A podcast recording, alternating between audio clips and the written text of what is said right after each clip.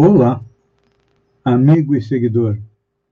Seja bem-vindo à nossa live do Bom Dia com Feijão, onde eu e você navegamos pelo mundo da informação com as notícias da região, de Santa Catarina, do Brasil e do mundo. Começamos com notícias da região. Ontem, às 17 horas, na Avenida Nereu Ramos, ali em frente à Prefeitura, aconteceu a inauguração é, do escritório da Sombrio Saneamento, teve a presença do presidente do Grupo Atlântico, Atlantis, o Anderson Botega, a prefeita Gislaine Cunha, o ex-prefeito é, Zênio Cardoso, presidente da Câmara Jean Albino, vereadores e convidados. E a Gaivota Saneamento está é, investindo esse ano quase em torno de 3 milhões para melhorar a qualidade da água e do saneamento de Sombrio em Santa Catarina, ontem foi dia de eleição para a presidência da Assembleia Legislativa. E o deputado Mauro Nadal foi eleito presidente. Mauro Nadal, do MDB, foi eleito na tarde desta segunda-feira, dia 1 presidente da Assembleia Legislativa. Foram 38 votos a favor e uma ausência. Nadal foi o único candidato. Em seguida, foram eleitos aí o restante da mesa que está assim composta. Presidente Mauro Nadal, do MDB. Primeiro vice-presidente Nilson Berlanda, do PL. Segundo vice-presidente Kennedy Nunes, do PSD. Primeiro secretário Ricardo Alba, do PSL. Segundo secretário Rodrigo Minotto, do PDT. Terceiro secretário Padre Pedro Baldiceira, do PT. E quarto secretário Laércio Schuster, do PSL. SB. Interessante que o PP não compõe aí a mesa diretora da Assembleia Legislativa. Pelo 12º dia seguido, o Brasil tem média acima de mil mortes por Covid. É. Pelo 12º dia consecutivo, o Brasil apresentou a média móvel de mortes acima de mil. Foram 1.062 vítimas nos últimos sete dias, na média levantamento é do consórcio de veículos da imprensa que levanta os dados e apresenta para nós. Esse é o segundo período mais longo no qual o Brasil registrou média móvel acima de mil mortes do Covid-19 nos sete dias anteriores. A maior sequência é, da pandemia ocorreu entre 3 de julho e 2 de agosto. 31 dias. Nesse intervalo, houve um recorde de 1.097 óbitos na média, verificados no dia 25 é, de julho.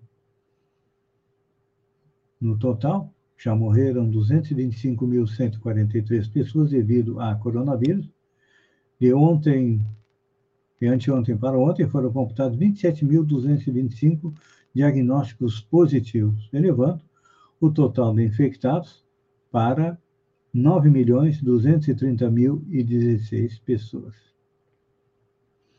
É, e ontem o Brasil chegou à marca de 2.220.216 pessoas vacinadas contra a doença, de acordo com dados das secretarias de saúde. Ontem é dia de eleição, além da Assembleia Legislativa, na Câmara e também no Senado.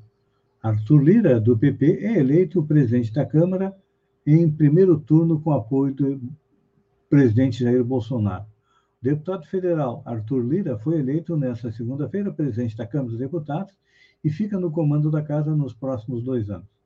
Lira recebeu 302 votos, mais do que o dobro do segundo colocado, Baleia Rossi, com 145, mais do que a metade dos 505 votos. Com a vitória, foi definida no primeiro turno.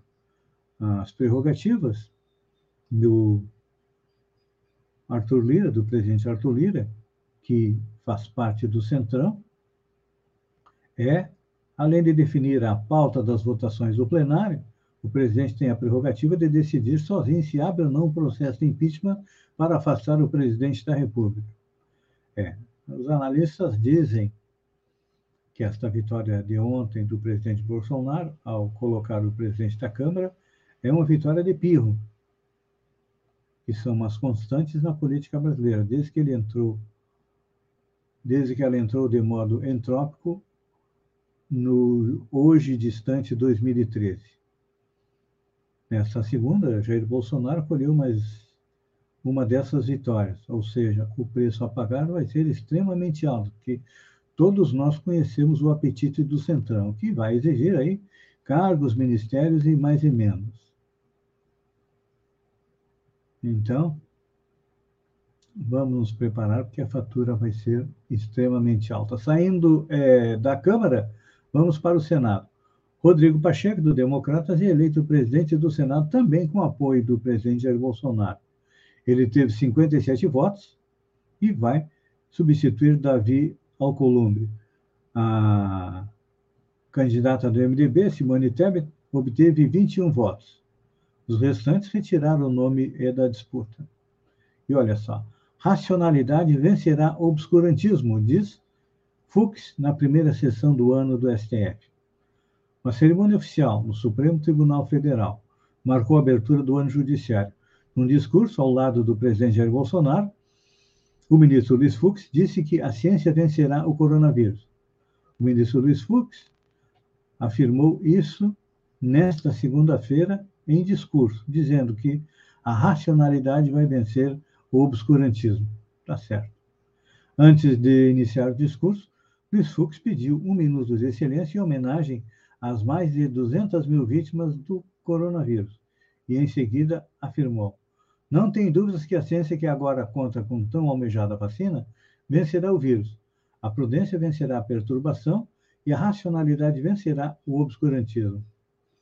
Sentado ao lado do presidente Jair Bolsonaro, Fux criticou o negacionismo e os que minimizam os efeitos da pandemia, que este domingo já tinha é, ceifado 224 mil vidas. Com seis jogadores do Palmeiras, Comebol divulga a seleção da Libertadores. O Verdão tem seis atletas na escalação e o vice-campeão Santos tem três. Então vamos ver é,